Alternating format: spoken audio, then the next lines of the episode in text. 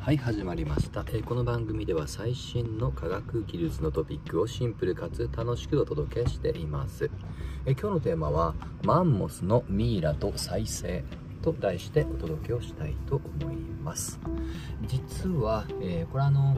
ハフィントン・ホストの記事ですね、えーこれもともとはイギリスの BBC からのニュースなんですが、えーつい最近3万年以上前のマンモスの赤ちゃんが永久氷永久凍土から見つかったっていうね、まあ、要はあのミイラの状態で見つかったっていう記事です。で場所はカナダの北西部です。でこういった凍結状態で、えーまあ、ミイラの状態で見つかったのは史上、え2回目だそうですね。北米では史上初と。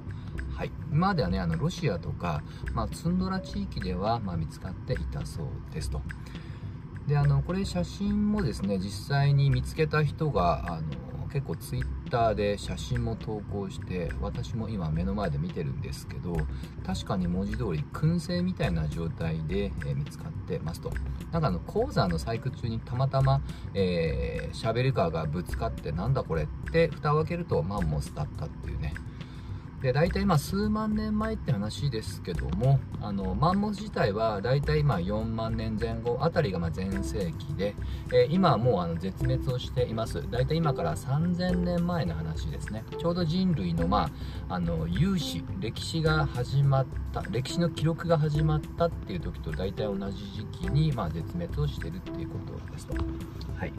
でこのマンモスなんですけども、まあ先ほどまあ史上2回目、えー凍結状態に見つかったって話をしました。実はこのミイラ状態とあとはまあ一般的によくある化石の状態ではその価値はぐんと変わってきます。もちろんね見た目が保存されてるっていうのもあるんですけど、え今注目されてるうちの一つが失われた種を再生していこうっていうね動きっていうのが一部で起こっています。今日はマンモスの再生をテーマにお話をしていこうと思います。でこういったあの失われた種の再生と聞くとおそらくジェラシック・パークを連想する人多いと思います。あのまあやることは同じですけど、えーあくまで対象は恐竜なので難易度はぐっと上がります。あちらはもう今から数えると7000年7000万年以上前の話ですと。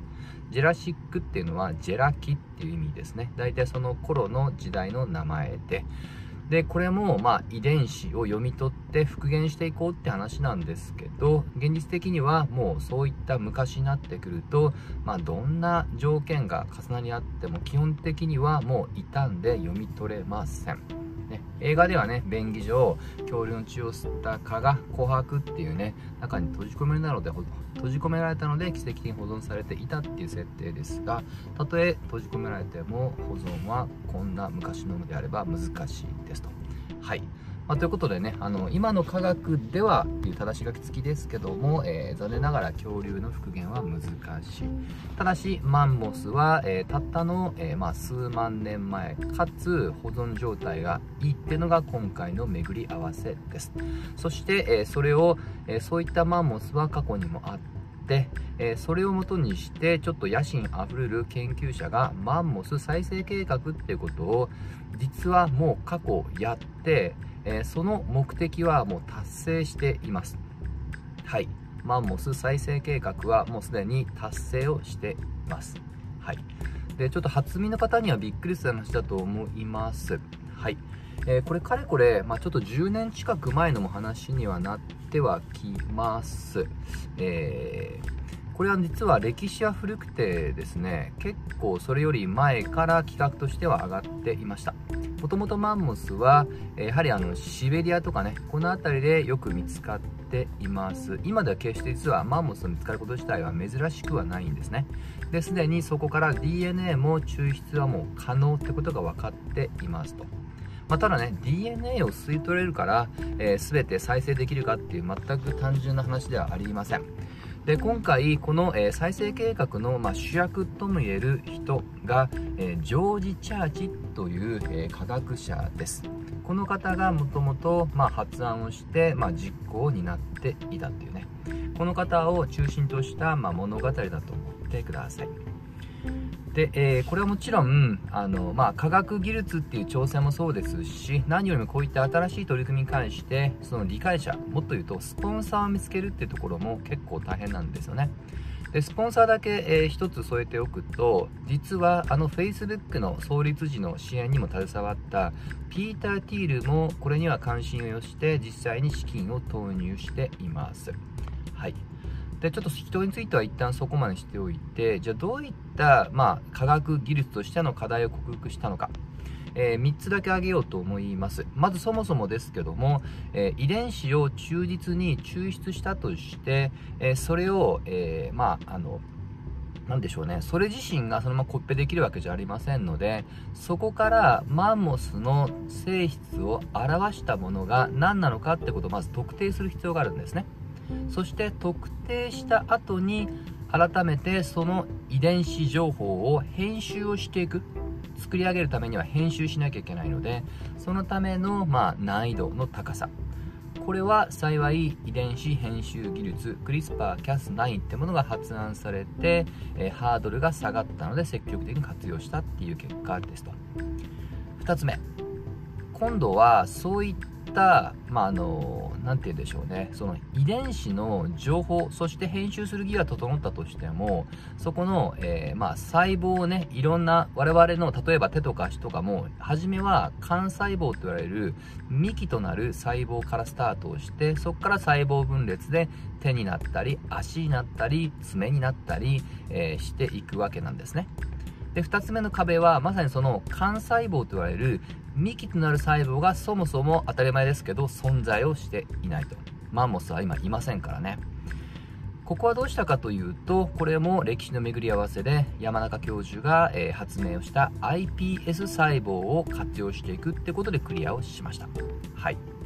そして最後の3つ目。これはどちらかというと、えー、科学技術的な問題というよりは、ちょっと倫理的な問題に近いんですけど、えー、幹細胞ができたとしても、えー、実際に、えその、まあ、母親の中の子宮に遺伝子情報を注入していくってことが、えまあ、当時の、そして今も、えある程度やっぱり許されなかったっていうところですね。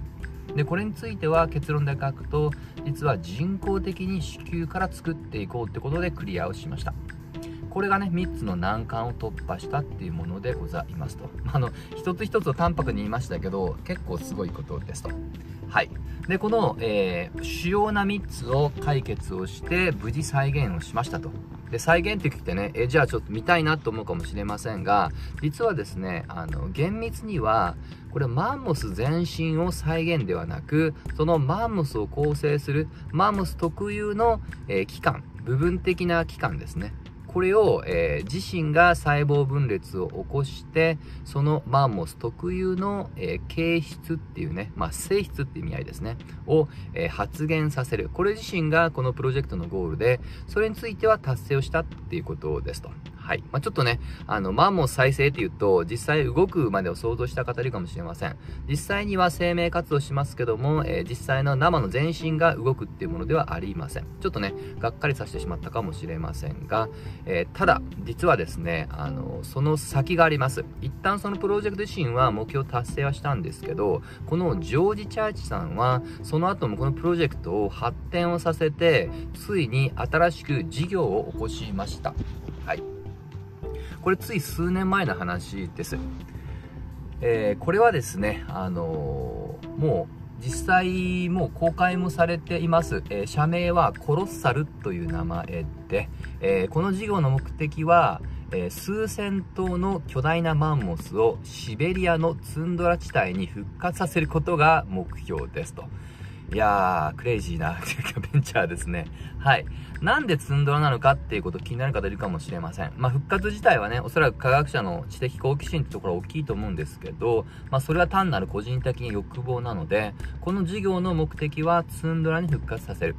この糸は、今実はツンドラの中に二酸化炭素が大量に閉じ込められていて、えー、今、おあのー、まあ、気温の上昇によってそれが溶け出して二酸化炭素が放出されて、まあ、いわゆる気候変動に悪い影響を与えているってことがすでに問題になっているんですね。